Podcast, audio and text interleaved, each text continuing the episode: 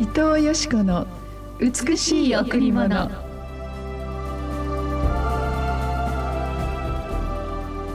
あなたの行くところどこにおいても主を認めよそうすれば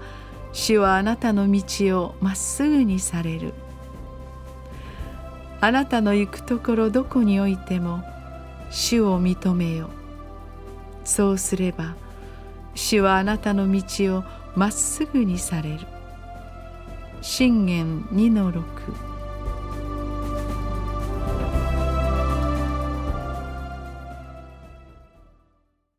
おはようございます。伊藤よしこです。おはようございます。森田博美です。今日も白い家フェロシップチャーチ牧師の伊藤よしこ先生にお話をしていただきます。よろしくお願いします、はい、よろしくお願いします。今日の信玄の御言葉はあなたの行くところどこにおいても神様を認めて、えー、ごらんということですね、うん、そうするならば神様はあなたの人生の道をまっすぐにこの祝福されたまっすぐな道にあ私たちを導いてくださるという御言葉なんですよね、うん、ですからまあいろいろ私たちの人生にはいろいろな事柄がありますね。人生の中にも本当に荒野もあれば春のように多くの実りあのそのような緑を見る花が咲くそのような時期もありますけれどもある時本当に冬のように凍てつく本当に氷のように心が冷えて悲しんでしまう苦しんでしまうそのような時期もいっぱいありましたね、はい、でもその四季があるからある意味で私たちの人生って豊かなのかなってそのように思います。もちろん誰も苦しみを選ぶ人も悲しみを喜ぶ人もないと思いますがでも人生いろいろ年を重ねてくるとその苦しみがあったから素晴らしい人と出会いその痛みがあったから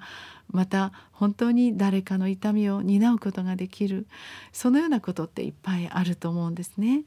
ですから私たちの人生のこれからの将来の道もどんなことがあっても神様が私たちを守ってくださるどうしてこんなことがあるんだろうという神がいるならなぜこんな苦しいんだろう私を苦しめるんだろうと思うような時も、実は私たちにその大きな問題を乗り越える力とそしてその問題を解決する力を備えてくださってその平らな道には決してない山あり谷ありが私たちの人生のこの心の筋肉をまたその知恵や豊かさの筋肉を強めてくださってくだいるのかななんて考えるんです。えー、ですから私はいつも朝もちろんお祈りして始まるんですけれどもたとえ今日自分の祈りと違ったような事柄が起きて突然あらどうしてこんなことが起きるんでしょうって思うことがある時にきっとこの問題の背後にはものすごく大きな神様のご計画と恵みが隠されているんだということを思うんです、え。ただ私たちをいたずらに苦しめる神様では決してないんですね、もっと私たちに成長をしもっと私たちが豊かな人生を歩みもっと多くの人々に幸せを明け渡える人になるためにほんの少しの苦しみや痛みや涙を許しておられるお父さんなのかなと神を愛する者を訓戒し、うん、私たちの訓戒を通して豊かな人になることを望んでおられますね。うん、ですから今日どんなことがあってもあなたは乗り越えられる神様のお守りがあることを信じてください。はい、さあ今日も一曲お送りしましょう。はい今日は米田博さんでお届けします。悲しみの人誰が信じたか。誰に現れたのか輝くこともなく見とれるような姿もない。誰が思ったろう。私たちの罪のために彼が打たれてこの地から立たれたことを蔑まれのけ者にされ取り去られ葬られて人が顔を背けるほどに誰も彼を尊ばない。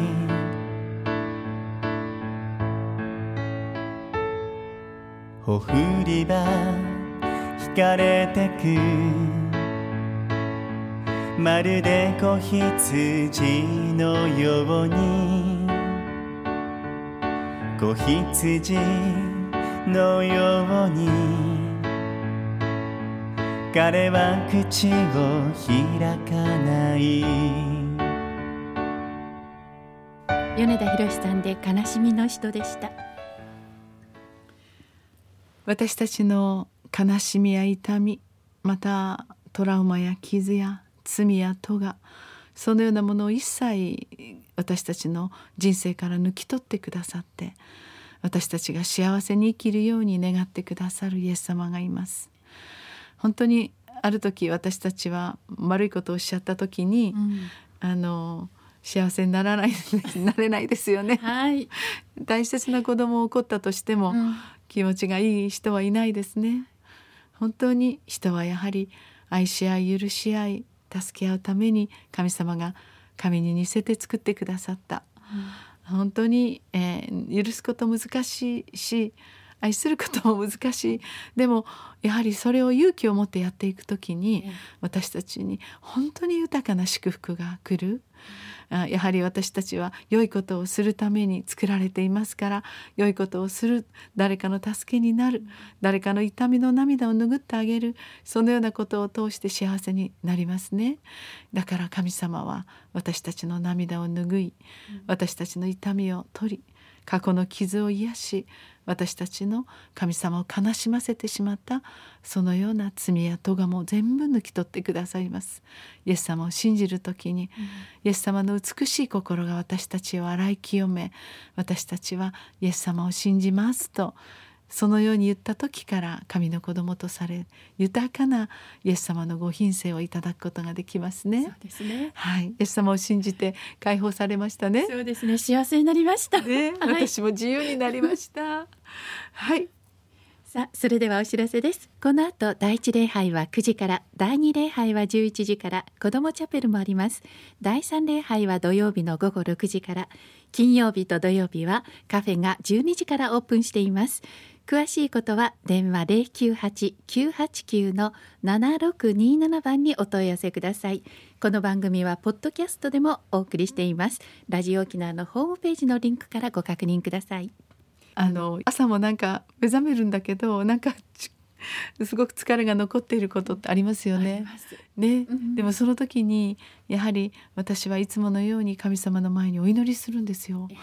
で、まあ、体は疲れていますしなんとなく心もぐったりしてるんですけれどお祈りしているうちに本当に光が心に差し込んでくる。お祈りしているうちに神様の永遠の命が流れてくる。でお祈りし終わる時にとっても元気になっていくんです。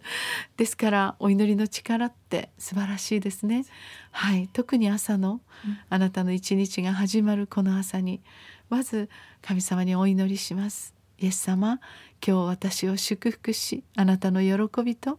光の中に入れてください。あなたの永遠の命の中に私を包んでくださいとただ言うだけでイエス様は必ず答えてくださいますね。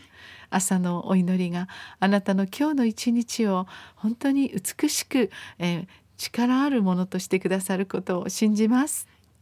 ありがとうございました。